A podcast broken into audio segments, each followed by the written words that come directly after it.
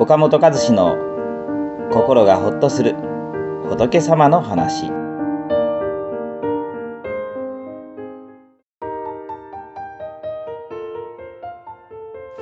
まあ、その人の都合で決まる好き嫌い、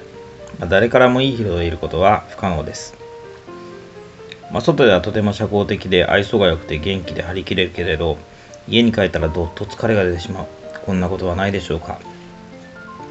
私たちはたくさんの人の中にいるとみんなに良い顔をしようとしてくたびれてしまいます。みんなに好かれようとすると自分の言いたいことも言えなくなります。また当たり障りのないことしか言えなくなって結局薄っぺらい人間関係しか作れなくなります。せっかく自分を抑えて我慢してきたのに挙句の果てにはあの人は周りに合わせてばかりで自分の考えや意見がないね個性がなくてつまらないねと言われてしまいます。これではせっかく頑張ったのに悲しい結果になってしまいます。確かにみんなからいい人だと思われたいですし自分を嫌っている人がいると思うととても不安になります。でもみんなから好かれるということはとてもできない相談なのです。お釈迦様は皆にて褒る人はなく皆にてそしる人はなしと言われています。どんなに立派な人でも全ての人から好かれることはなくどんなに嫌われている人でも全ての人から嫌われることはないという意味です。人間の好き嫌いはその人の都合によって決まります。自分にとって都合の良い人は好きな人。自分にとって都合の悪い人は嫌いな人になるのです。例えば街に大きなショッピングモールを作るとなると一般消費者にとっては嬉しいことです。豊富な種類の商品を安く買えたりブランドのあるお店や大きな書店おしゃれなレストランにも一度に行くことができたりするからです。ところが地元の商店街にとっては死活問題になるでしょう。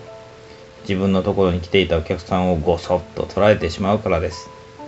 商店街の経営者にとってはショッピングモールの社長は自分たちの生活を脅かす悪い人憎い人になるはずです。たくさんの人が集まれば全員の都合や利害が一致することは絶対にありません。つまりどんな立派な人でもみんなから褒められることはありません。お釈迦様でさえ当時の人たちの3分の1はお釈迦様の存在を知らず3分の1は変なやつが現れたと批判してあとの3分の1が偉い方だと称賛したと言われます。まして過ちを犯すこともある私たちがみんなから嫌われない好かれるということはありえません。それなのにそんな不可能なことを何とか実現しようとして無理にいい人の仮面をかぶってくたびれてしまう人が多くいます。他人がそれぞれあなたに要求するいい人のタイプは違います。たくさんの人の要求に応じようとしたらたくさんの仮面を用意しなくてはなりませんがそれには限界があります。つまり私たちは誰からもいい人でいることは不可能なのです。逆に皆にてそしる人はなしとお釈迦様が言われるようにあなたがどんな状況であっても全員から嫌われるということはありません。あなたの周りにはあなたがどんな状況になろうともあなたを支えてくれる人がいるのです。全員から好かれることはできませんが全員から嫌われることもないのです。みんなから好かれることを求めて無理な仮面をかぶって疲れるよりもあなたの素顔に気づいて理解してくれる人を大事にしましょう。この番組は一般社団法人全国仏教カウンセリング協会が提供しております当協会については動画コメント欄に URL を掲載しておりますそちらをぜひご覧ください。